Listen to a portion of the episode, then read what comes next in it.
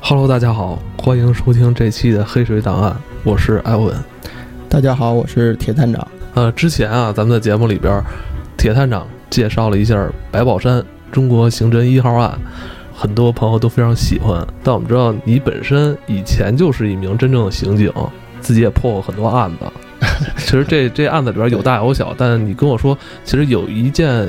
你经手的案子，其实这么多年，嗯，还是让你念念不忘，是吧？哎，对对对，还是一件凶杀案但前提我是说啊，这个案子的确很吓人。哦搁在我这儿回想一下嗯啊，或者说，啊、我给我的朋友或者是之前同事，嗯，大家都会聊一聊案子嘛。你说一个案子，我说一个案子，大家也、 哦，你们这这么刺激呢？ 我们也会这个借鉴一下相互的经 验，然后你破案、哦这个线索，是啊因为你你跟外人聊。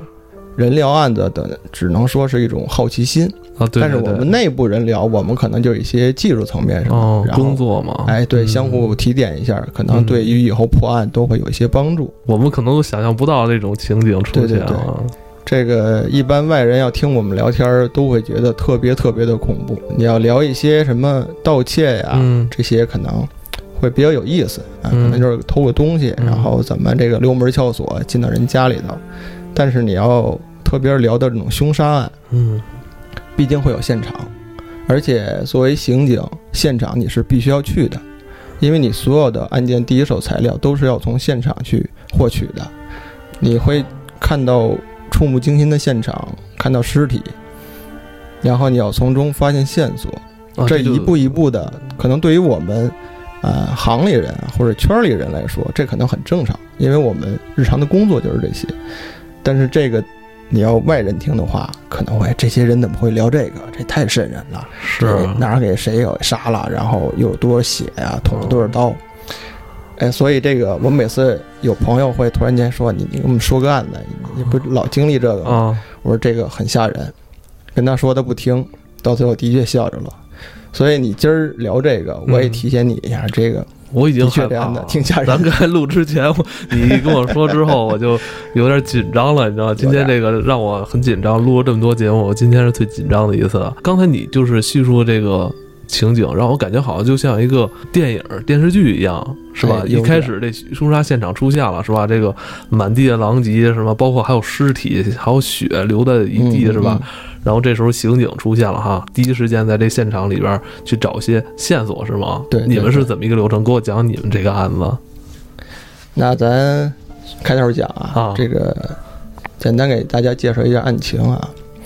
这就在北京啊、大约七八月份的时候，北京天正热的时候，其实这个时候大家都不愿意接案子，嗯特别是凶杀案，因为什么为你你这个季节，首先天气不好，嗯你接了这种案子以后，你会长时间的加班，然后工作会很劳累。嗯啊，而且你要出现场，特别是凶杀案的现场，在热天儿，你知道，哦对，味道啊各方面，你这个东西你想到就头疼。嗯我们自己也会有抵触心理，但是对于我呢，说实话，其实你一年两年都很难遇到一个凶杀案。如果你遇到了，哎，你会很兴奋，还是会很兴奋，很兴奋。嗯你这个这个破这种案子很刺激嘛，嗯真是很难得。我当时，嗯、工作也算有一定经验了，然后也算带队伍，然后这个案子是在北京七八月份，在一个高档的公寓小区里头，呃，这个小区呢，一个单元房吧，大约是一个大的三居，嗯哎，里面住着两个单身的女青年。嗯这两个女青年呢，都是高学历，然后工作也相当不错，都是在银行工作，应该是经济分析师之类的。那年薪哦应该都在，就是说在百万左右，搞金融的，哎，搞金金融的。哦嗯但是这个两个人，嗯、关系很好，然后就租了一个房子，嗯然后离着单位很近，但是日常见面很少，因为他这个工作可能不是在同一个部门。嗯然后呢，其中一个这个，咱就说这个这个姑娘姓李啊，这个李姑娘这个工作之余呢，然后一个人回到这个宿舍里休息，她另一个同伴没有在家。早上起来睡醒了，今天可能是休息，睡醒了以后就把这个屋子简单打扫一下，然后看到对面这个室友门没开，哎，不知道他在没在家里头，就敲敲门就推门进去看了一眼，他这屋里没人，嗯但后来屋里没人，拉着帘儿各方面的，觉着这个空气不太好，就帮忙进到卧室里头，把这个窗户各方面给通通风，嗯，哎，好意。弄完以后呢，自己回去可能就做个早点，吃点东西，嗯然后也忙于工作，写一些东西。嗯，后来他就总感觉这屋里吧味道不好，就四处找，看看厨房，看看哪儿，那看看卫生间，哎，看卫生间哪儿找哪儿味儿不好，是什么东西坏了，水果儿。但因为这个长时间这些人工作忙啊，可能会有一些食物腐烂，对，对对，他也没太在意。嗯后来这老有股味儿，老觉得不对，就顺着这味儿找，就找到他这个室友这个卧室去了。啊，还是进入他这个室友的卧室哎，了，嗯室友这卧室，说我刚给他开着这个窗户通通风，老觉得这屋里有味儿，然后四处走走看，后来就听见咔嚓咔嚓的声音。这个咔嚓咔嚓是是人发出的声音吗？哎，当时他也挺吃惊的，嗯他当时可能是在这个屋紧里面靠着窗户那位置，他把这个窗户又重新都打开开大点儿。嗯，想让这个风更通畅一些，就听见有声儿，然后一回头，就发现这个室友这个后面这个有一个写字台，嗯，放了一个大的箱包，就那个旅行箱那种包大的，嗯大江吗因？为日常出行可能他要出差啊，出差啊，有这一个包也正常。嗯，哎，就看这个包，那拉链儿慢慢自己胀开了，咔啦咔啦，就那个拉链儿声哦儿，是拉链儿睁睁开的这哎个声音，就是就看着没敢动，一个女孩子嘛，你看那个拉链慢慢开开以后，突然间这个箱子就倒了，突然间倒了，然后拉链崩开了。他当时的形容啊，说就算是个人，就算是个就人，算是个这人是怎么理解这个？这个其实我往后说，你慢慢也听懂了，嗯就算是个人。说实话，这个箱子胀开以后呢，就出了一个就算是庞然大物、鼓鼓囊囊的那么一个人形的东西，被挤出来的感觉是吗？就是因为它可能块儿太大了，嗯，把那个行李箱的那个拉链睁开了，睁开了，哎，可能当当时这个行李箱这个拉链啊也没怎么结太牢嗯，就撑开了，这个东西就从这箱子里出来了。嗯，啪嗒一声就倒在地上，湿乎乎的，湿乎乎的一坨哎是一吗？坨。嗯，然后这个女人就在这种状态下看着这个东西，不知道持续了多久，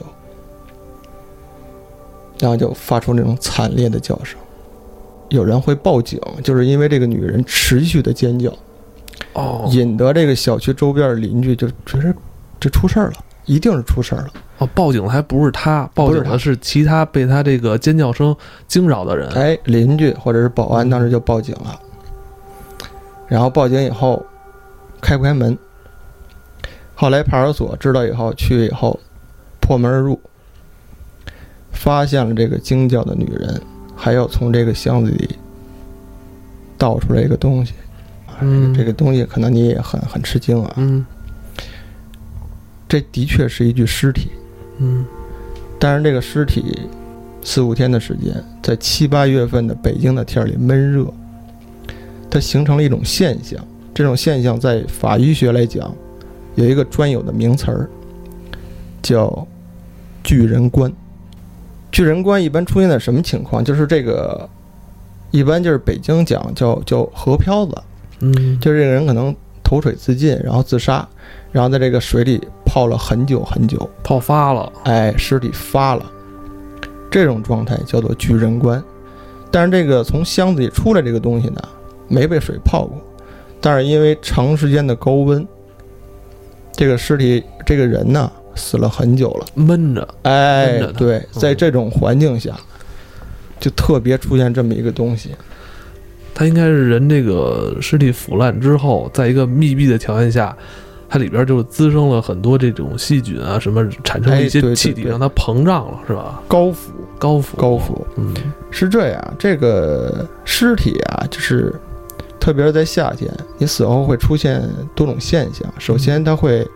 嗯、你因为心跳各方面停止以后，血液会沉积。嗯哎、如果你是仰面倒在地下死的话，你的大量的血液会集中在你的后背，到最后有血液遗痕。嗯然后会出现尸僵，就这个尸体会在短时间内特别特别的僵硬，嗯，哎，就像那个冻住一样，哦，就就不不容易弯曲了，哦哎，对，不容易弯曲，就硬了。经历这段时间之后，这个尸僵也会消失，然后就会滋生一些细菌等等一些，嗯，然后尸体会膨胀，嗯嗯，剧烈的膨胀。啊、如果实施这种土葬的习惯，如果有一些民族会土葬，就这个尸体会在短时间内膨胀之后会爆开。哦，哎，这个放在箱子里的尸体，就是因为长时间肿胀，它那个拉链当时也没有拉，就是没有没有锁上，没有锁上，它只慢是慢拉上了，嗯哎，对对对，可能也没没拉得很严，就在那个当时那个很戏剧性的一个时刻，你嗯，知道，那个女人回头发现那个拉链慢慢慢慢因为尸体慢慢的胀开，她就看见那个东西，然后这个箱子一倒，哎，那个东西就从箱子里流出来了，流出来以后就是一滩黏糊糊的一个胖大的女人。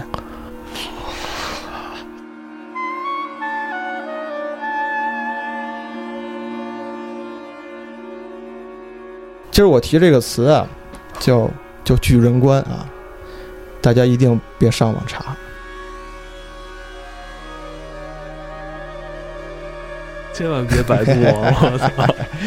啊，我就是给大家普及一下知识啊！塞在一个旅行箱，我觉得旅行箱毕竟也没有那么大吧，啊，不，它是一个大号的旅行箱，大号啊，哎，就是咱们这个正常你要空运的话，得得有托运哦啊，你不能直接带上飞机那种大的旅行箱嗯，它那个东西装个人没问题。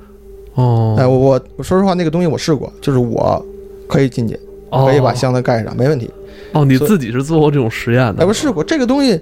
哎，这很简单，你家里头有箱子，你钻进去试试就 可以。我操，这一般一米七多的人，然后你身材如果瘦小一些的话，嗯没问题。可以的，对对。对，可以，完全可以。当然，我们现在已经发现这个案情了，是吧哎？对对这肯定不可能是自然死亡，是吧？哎这肯定是一个凶杀案。对。那这时候你们通过什么方法去破这个案呢？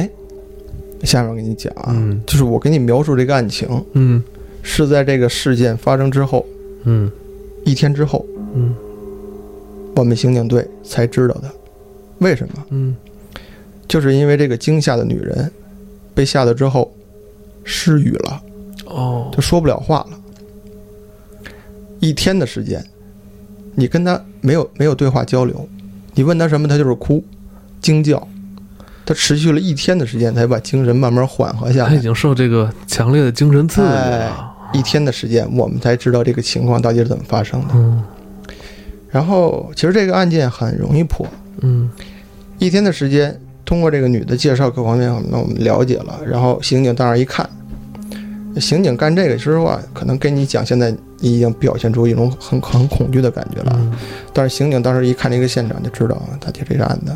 不难破。嗯，然后就会，因为它是一个高档小区，它有监控录像，对对对，他就去看调这个监控录像去看，然后发现这个死去的女人，哎，什么时间什么时间进的楼，然后就一直没有出去，就没有这个往复的，然后调取这个，然后找寻她的家人，后来发现这个死的这个女人，应该是这个室友的母亲。这个视频录像呢，我们调取的时候大约是在五天前。嗯五天前的记录，这个室友跟他的母亲一块儿回到这个公一寓块，儿回的家。哎嗯，回到这个公寓，然后两天之后，这个室友离去，没有看到他的母亲。母亲一直没有出来对了。哎嗯五天后，这个李姑娘可能工作之余回来了，回来住，住了一晚，也就是说，她陪着一具尸体，一具持续了很久的尸体，腐烂肿胀的尸体，腐烂肿胀的尸体，而住了一宿且。而且是一直在这种胀裂的状态下。哎，对，住了一宿，然后第二天他觉得味道不好，才发现。嗯对于刑警，对于我们来说，我们完全需要一个了解案情。嗯那这个案子关键点嗯就要找到这名室友。我去的时候应该是在案发后的第三天或第四天我去的哦啊，时间很久了嗯，记不太太清楚啊。但我去的时候也天气很热，就进去以后那个味儿，说实话还是没散掉，哎嗯还是没散，窗户一直开着也没散掉。就是我进进那个现场，进那个屋就发现地上一个圈儿，嗯大家能看到那个白哦就跟线之类的，对对哦，对就跟对电影似的，哎先对圈出来，啊也，会有，嗯然后会有一些标识牌儿，你比如提取一些微量物证啊、足迹啊之类的，它地上都会有一些标识牌儿。嗯哎，然后当时这个就是那个这个吕姑娘就惊叫那个人，她坐的那个位置都会有一个标识，哦，然后会有一些现场照片儿。哦，我们主要是看的现场照片儿。说实话，正经尸检应该我们去，尸检我们应该去作为刑警，但是那个后来尸检很快，因为它是这种高府，然后当时就应该就在法法医中心的户外就给弄了。那个东西我们也不行我，觉搬得到搬到室内的，法你知道。法医是不是见这种东西其实也也挺多的 啊？我哎，觉法得，医法医鉴定的东西特别特别多，这个这个也会有一些故事在里面啊。这这今嗯以后再说讲，哎这以个后再 讲。然后我们进去以后，我带嗯着应该两三个同志，我们就进去看，就是大体了解现场，嗯对一下照片嘛嗯。然后另一个工作比较重要的工作就是了解一下现场的其他一些细节。嗯你比如这个住家都有谁，到底有谁在这儿居住，是一个人是两个人，都要看一看。哎，发现现场这个过程也挺好玩的，就是我在那个屋子里走啊，似乎看看，然后装饰啊、卫生间啊、厨房啊，然后包括卧室，然后我就进了这个发现这具尸体的这个卧室。然后拉开柜门，然后橱柜那个衣柜的看了看，里头都是职业装。嗯，很标准的职业装，嗯就是那挂着，很整齐，很很整齐，家里头也很整齐，然后梳妆台，然后各方面都有。看了看以后，我就去了这个报案人这个李姑娘那屋、嗯去看了看。那个姑娘可能就比较活泼一些，嗯然后有一些什么音响啊，然后你看看衣服各方面，可能日常出行的休闲装都有。所以以你你大体能判断另一个那个人可能日常的工作可能是比较严谨，不善于交往，因为他嗯好像都是工那个这个工作状。哦，你从这儿就已经开始做分析了，哎，对是吧，对对，因为你啊嗯看这些东西，然后我又四处转了转，嗯然后看看这屋，看看这屋。后来我突然间就是意识到一个事儿，嗯我就回到这个有尸体这个屋了，我嗯，找了一下，我找什么呢？因为我知道这两个屋子是住着两个女人，嗯但是我在这个尸体这个屋子里头，没有发现一样东西，哦是什么呢？镜子。镜子哦，你想，一个女人，你你是结了婚的人，嗯，就是女人镜子是不可或缺的一样没东西，错，对吧？对，尤其是对于他们来说，年轻女性，哎，对。对，然后日常她要化妆，然后各方面，卫生间有面镜子，我看见嗯了，很大的，就是这个储物柜，然后嗯搁着牙刷什么的。但是在卧室我没有看到镜子，嗯但是同样我在另一个这个李姑娘这屋里头就看见镜子了。嗯，有一个很大的梳妆台，也有很大的镜子，然后有化妆品，各方面嗯很多。但是在另一个这个尸体这屋我就没有，嗯只有一些简单的护肤品一些东西，嗯没有镜子。我当时就很纳闷儿，因嗯，为这个可能对于我们来说就是一个日常的搜查一些经验，就是算有悖常理。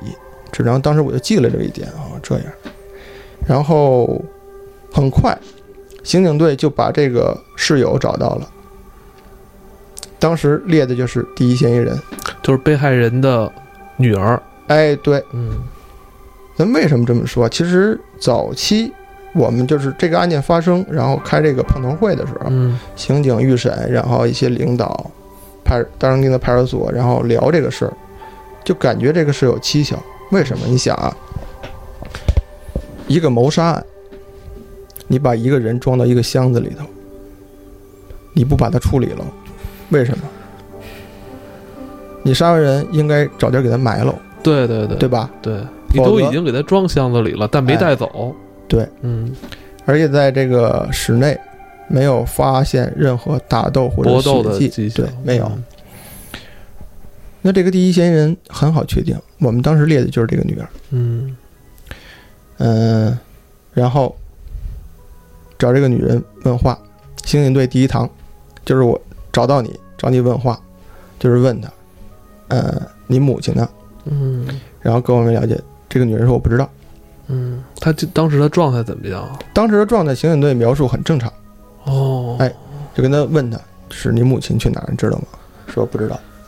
还问你这几天行程，告诉我什么什么时时间工作，什么什么时间，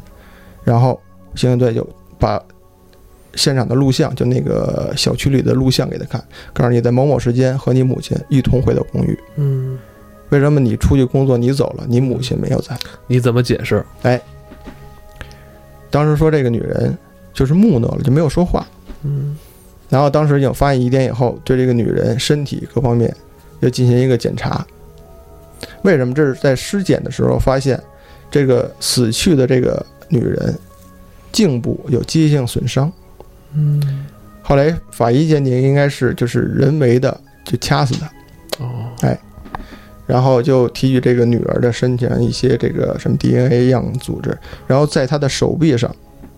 发现了一些擦伤，哦，向他询问这些伤到底怎么来的，他说我不清楚，他说的是我不清楚，很含糊其辞很啊。含糊其辞。但是你知道，女儿把母亲杀了这件事儿，就是很蹊跷。嗯，所谓中国这人一来般说都是违背常理哎，的嘛。对对，嗯所谓虎毒不食子嘛。但是嗯这个事儿发生了，后来我们就预感到这个人可能在脑子上各方面可能精神层面有些问题。对，因为这种事情你现场你感觉是一个没有预谋好的现场，嗯就是正常如果你想杀一个人，你杀了他，你后续是有很多处理的，嗯，还有很多事情要做的。对杀人很简单对啊，你可能一把刀一个锤子砸死就完了。，一双手都可以。对，对对，嗯但是问题就是，你杀完人怎么让其他人不知道？嗯这个女人就是发生这个事情，你把她搁到箱子里，可以想到，犯罪者没有想后面的事情，嗯，而这个女人种种的表现迹象反应，她也没有考虑，而且很多的疑点都指向她。然后后来多方面考虑证据等等一些，我们给她列为第一嫌疑人，后来就刑拘了。刑拘以后，当时就考虑这个人可能会有一些精神上的问题。呃，大约事隔几天拘留之后，马上我们就把这个人带去了这个做精神鉴定的一个机构。嗯因为谋杀案对于中国来说啊，就像这种呃暴力犯罪各方面，这个人都要进行精神鉴定的，哦，这是咱们现在必须要走进对，流必程，须要做的流程，因为你要考虑这个人精神上是否正常，是否有受审的能力，嗯，还有一个到底他是否有一个服刑的能力，就做这两点。这个时间很长，然后我印象中大约做了一天的时间，啊，具体这个过程我没法给大家讲，因为这是一个保密的情况。嗯不可能告诉大家这个精神鉴定怎么做啊。但是各方面的专家也后有一些仪器，这样做这个鉴定，大约是一天的时间。嗯，结果如何？最后，精神专家给我的这个鉴定结论就是，这个人既无受审能力，也无服刑能力，完全精神分裂的一个状态。我并不感到吃惊，而且这个东西我拿到手意味着一个什么事儿，你知道，就是这个案子我可以结了。就是对于我刑警来说，这个案子我各方面考量，在证据方面上，法医鉴定各方面已经完全指向他了，只不过他在供述上。没有说这个事儿是我干的。但是后来出了这个精神鉴定之后，这个人就没有一个问讯的这个能力，嗯，就是我不能再问了，因为他已经鉴定出精神上是有问题的了，你问他，你问他再多，他说什么已经没有，呃，怎么说，没有在法律上没有效益，没有效果。对对对嗯所以这个事儿当时就这么结了。嗯